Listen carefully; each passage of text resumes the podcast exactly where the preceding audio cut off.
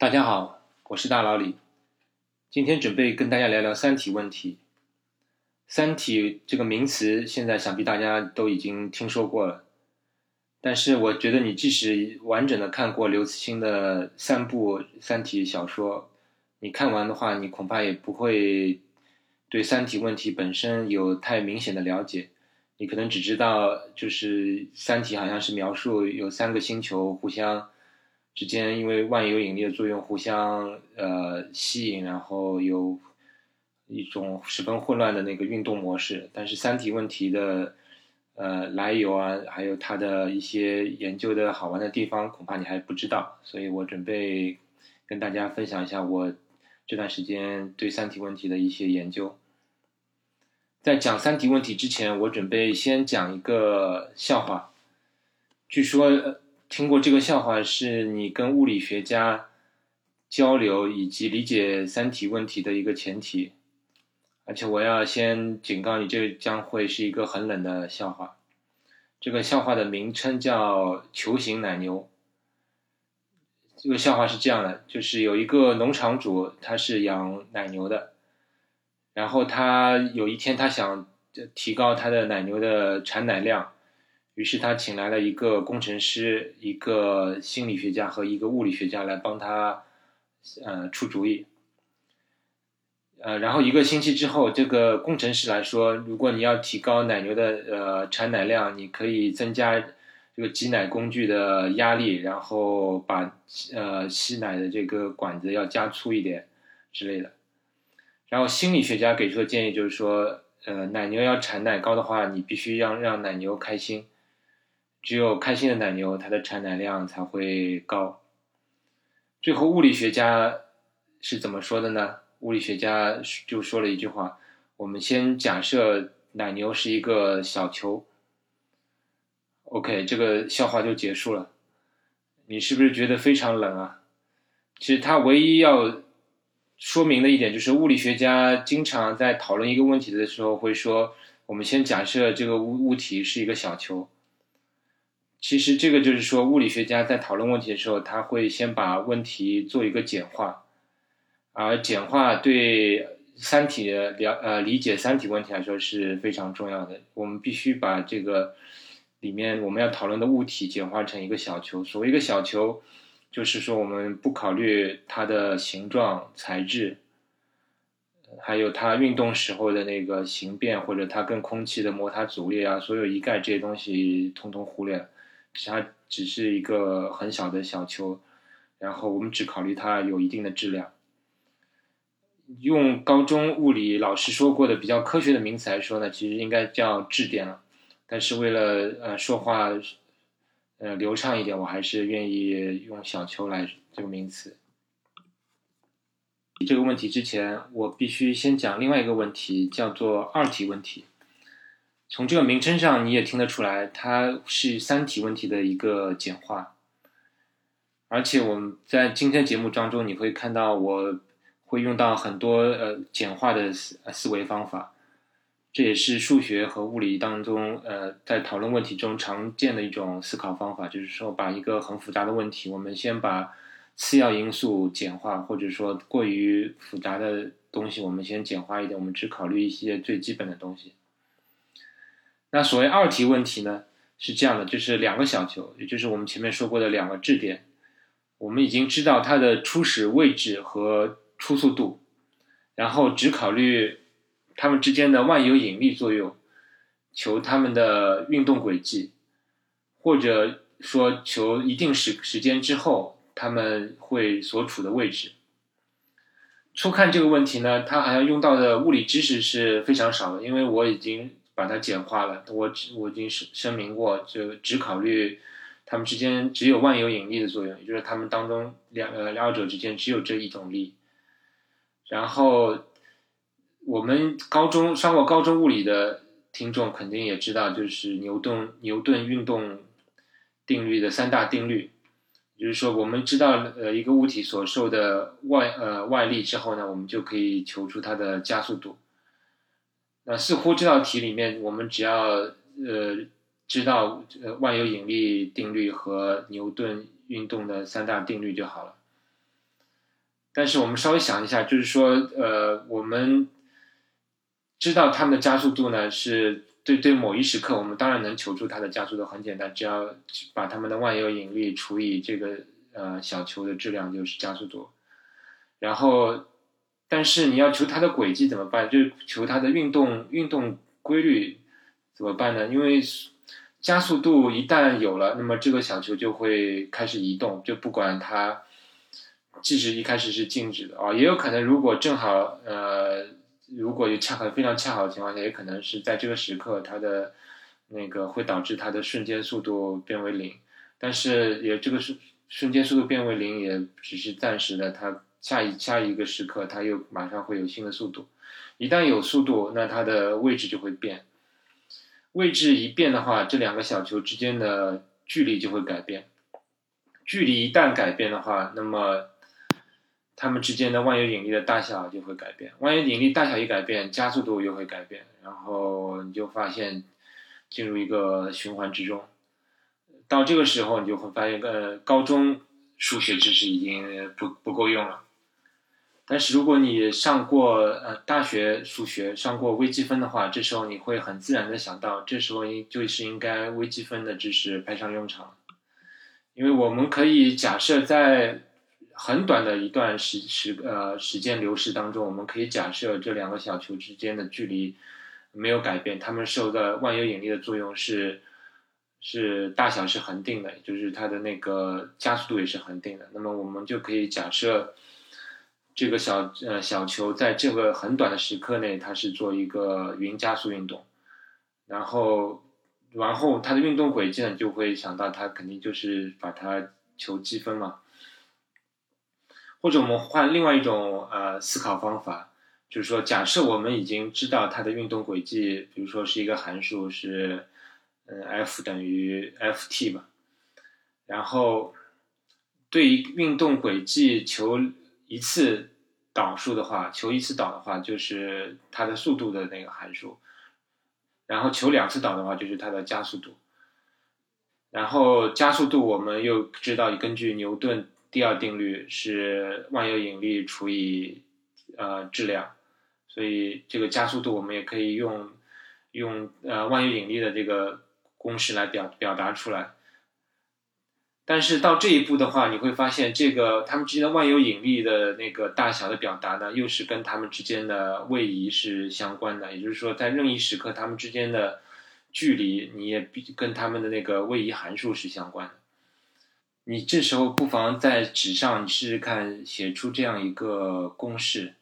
如果你能写出这样一个公式的话，那么恭喜你，你就得到了一个所谓的二阶微常微分方程。说老实话，这个微分方程恐怕是我这个非数学系，呃，理科生学过的最高深的数学知识了。所谓微分方程，就是说我的未知数是一个呃。方程而不是一个特定的数，而且我的已知条件呢是有关这个方程的一些微分微分的情况。比如说对这个二体问题来说，那我方程的左边是这个呃小球的位移函数的一个二阶的导数，那我的方程的右边就是呃它们的万有引力大小除以。除以这个小球的质量的一个一个东西，然后这个但是这个万有引力里面呢又含有，呃不光是这个小球本身的运动轨迹的函数，还要含有另外一个小球呃运动轨迹的函数，因为它们的距离是跟肯定跟这两个小球的运动都是相关的，所以其实这个还是相当于二元的那个微分方程，所以这这个方程我现在想想的脑子都要炸了，已经对我来说已经是。复杂无比了，但还好，还是有数学家帮我们解出来了。其实这个二体问题，呃，是约翰·伯努利这位瑞士数学家，他生活年代呃比牛顿稍微晚一点，他给出了二体问题的完整的解答。我可以告诉大家一个在特定的情况嘛，就是两个如果初始两个物体的共同的质心是静止的。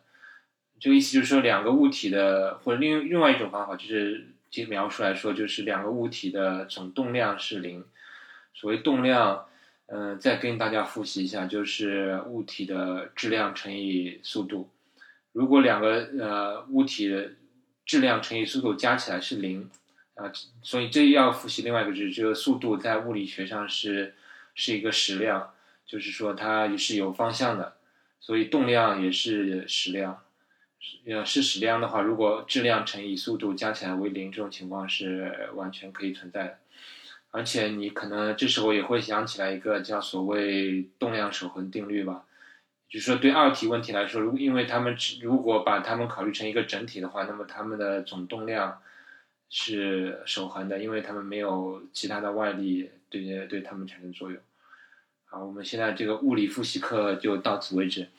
我现在想说的这个约翰伯努利给出的一个答案就是说，如果二呃二体问题，它们的初始条件是两个物体的共同质心是静止，或者换句话说总动量是零的话，那么每一个物体就将会沿着一条圆锥曲线运行。呃，这个圆锥曲线呢，我要给大家复习一下高中数学。其实高中数学大家都学，圆锥曲线有三种，就是椭圆、抛物线和双曲线。所以在这种条件下，这这两个小球的运动轨迹呢，就是要么是椭圆，要么是抛物线，要么是双曲线。就是如果它们是被限制在一起，就就是说不会远离的话，那么它们就运动轨迹都是椭圆；但如果它们会远离的话，那么就是抛物线或者双曲线。这就是约翰伯努利给出的完整解答。这种解答是相当优美的一个解答。那接下来我们就可以再考虑一下三体问题了。所谓三体呢，就是比刚才的二体问题再加一个小球了。那你会说，二体问题不是已经给出了完整的解答吗？用这种微分方程的方法，那为什么对三体问题就不行呢？那我们来看看这个三体问题复杂到底是在哪里。首先，其实二体问题刚才已经已经说过了，呃，我刚才的描述当中，你可能听出来已经是相当复杂，因为一个物体它的呃，你要描述它的位置，其实就是至少要三个坐标，就是三个变量。那你二体的话，就是要六个变量；三体的话，就是变成九个九个变量才能描述它们的位置。而多一个物体的话，你这个物体对另外两个呃小球都会产生万有引力，就是说，呃，每增加一个呃物体的话，它会对原先所有的小球都会产生新的一个外力。那么你在写出它们呃它这个小球的加速度的时候，你就不得不先求出它所受的核外力，而这个核外力又是跟另外两个小球的运动轨迹。都是相关的一个东西，所以你就会发现这个公式一下子变得复杂无比。那最早是谁研究这个三体问题的呢？其实牛顿本人他就，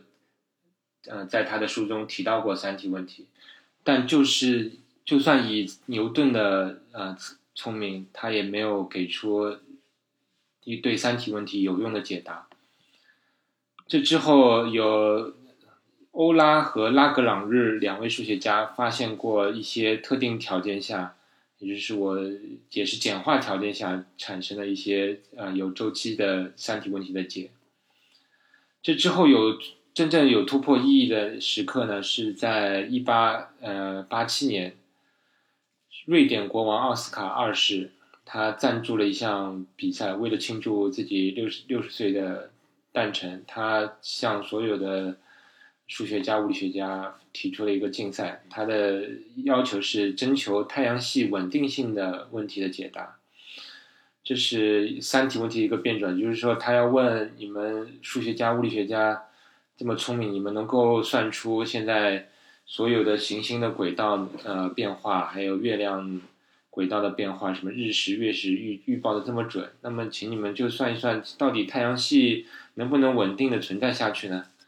我感觉他的心理有点像《三体》小说中提到过的那个三体星球的呃首领，就是说他们的那个三体的系统当中，呃一会儿是白天，一会儿是黑夜，而且谁谁都不知道这个什么时候会变黑夜，什么时候变白天，而且每次变黑夜到底要变多久也不知道。我估计那个国王呢也是想搞搞清楚，就是我这个太阳系到底还能存在多久吧。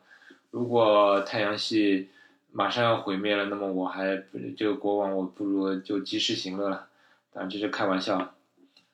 而这个问题呢，就是在第二年，有一位法国的数学家庞加莱，他呃通通简化了，又是简化了这个问题。他提出了限制性的三体问题，就是说，我如果这个三体当中有两个小球的质量是非常大，相对于另外一个是非常大，以至于第三个小球的质量完全不能对这两个大的小球的运动产生扰动的情况下，那么这个三体问题是可解的。这个有点像现就是恒呃有两颗大的恒星，它们互相呃围绕着旋转。就是所谓的双星系统，然后在这种双星系统当中，完全可以有第三颗稳定的呃行星围绕这个两颗大的恒星呃旋转。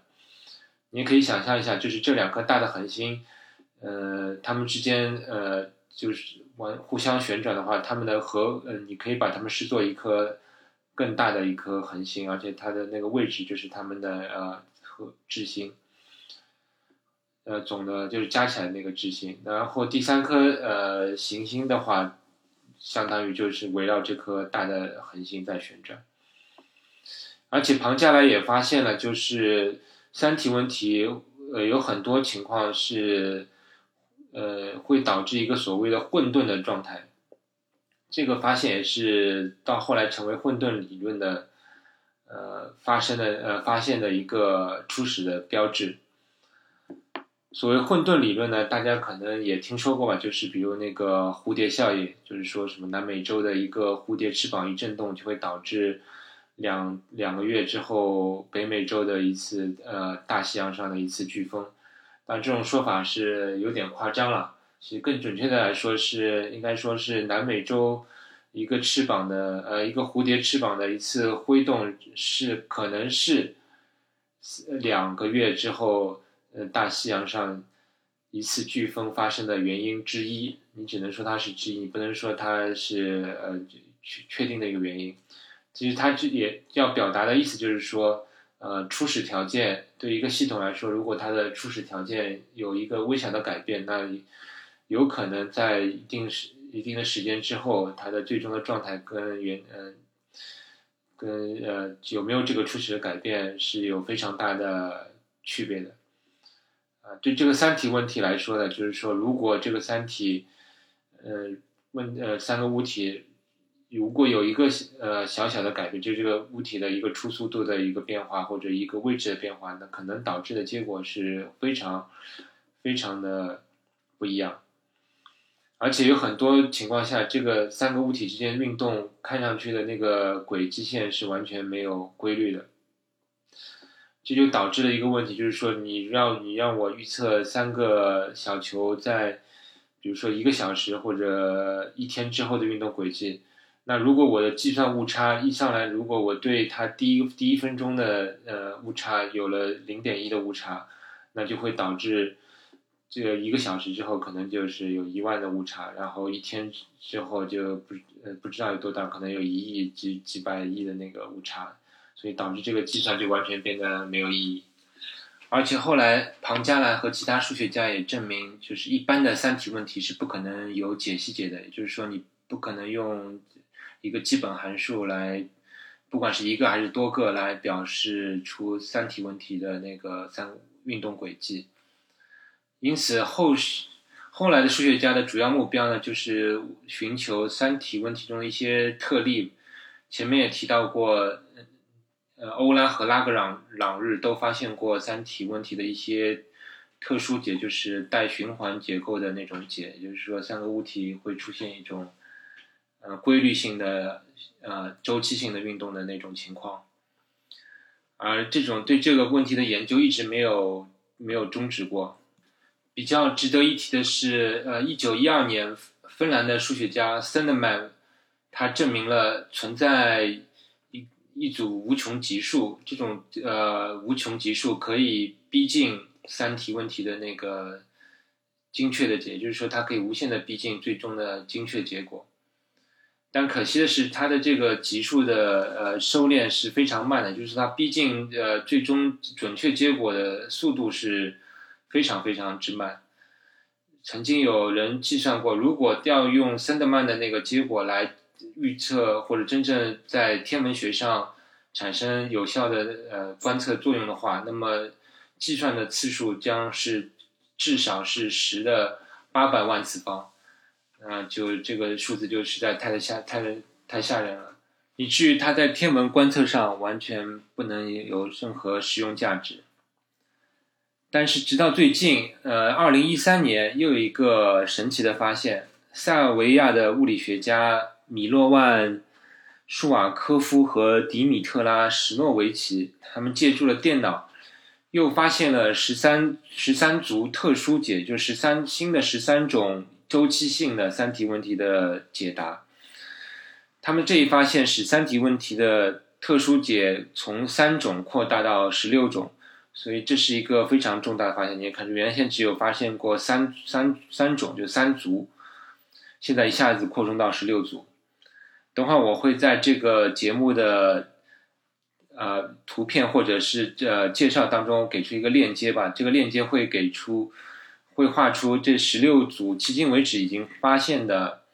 所有的三体问题的周期性解的那个三个物体的小球运动的图案。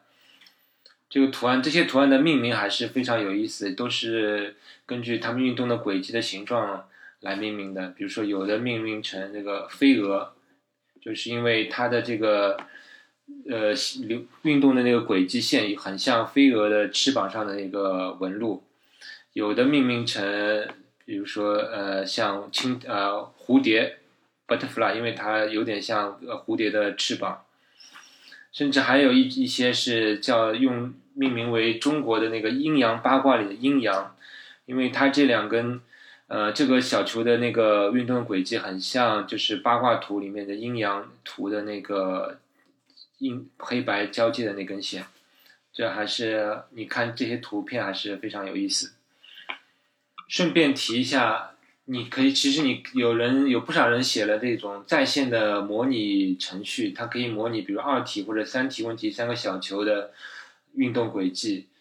也就是说你可以设置根据根据自己的任何想法来设置初始条件，比如这两个小球的初始位置、初始速度，然后质量的大小。然后他就会用电脑来模拟他们之后的运动轨迹，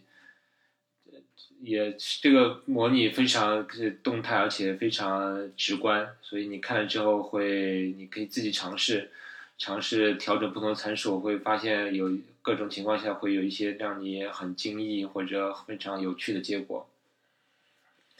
在节目最后呢，我准备给大家出一道有趣的思考题吧。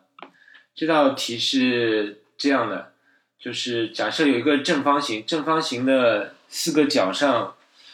有四个蜗牛，当然你也可以把这个蜗牛想象成小球了，完全没有没有问题。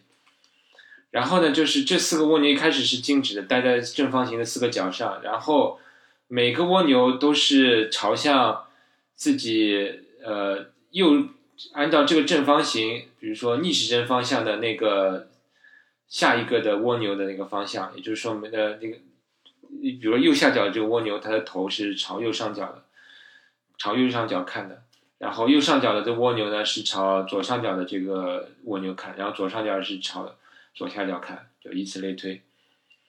然后我说一声令下，然后四个蜗牛就开始同时移动，它们，而且它们的移动方向呢，永远是朝它们正好看见的那只蜗牛那个方向去运动。而且它们的爬行速度又是一模一样的。那首先，请你确认一下，就是说，如果按照这个条件，它们四个蜗牛的最终归宿，它们会在这个正方形的中央汇聚，然后就也就是会撞在一起。你可以想象一下这个情形，因为四个蜗牛永远是，一旦开始运动之后，是永远是朝。呃，下一个蜗牛的方向去移动的，它不会，它就是说它的运动方向，你会发现它是不断在改变，但它永远是朝下一个蜗牛的方向去运动。然后它们最终，嗯，其实根据对称性，你可以想象到它们最终会撞在一起，而且是撞在这个正方形的正中央。那我的问题就是说，如果我已知这个正方形的边长是已知的，然后四个蜗牛的运动速度也是知道的，那么这四个蜗牛到底花多少时间会撞到这个中央呢？然后它们到底又爬行过多少距离呢？你看这个问题是不是有点像四题问题？当然，你可以想法用微积分的方法去解了，但是我可以告诉你，你可以用一种有一种很巧妙的方法，用一种逻辑推理的方法，可以完全不需要，甚至不需要任何物理知识，就可以，也不需要任何纸笔心算就能得出这道题的答案。我会在下一期节目开头给出这个问题的答案。OK，今天的这个三体问题的讨论就到这里了，希望大家。听的还有意思，拜拜。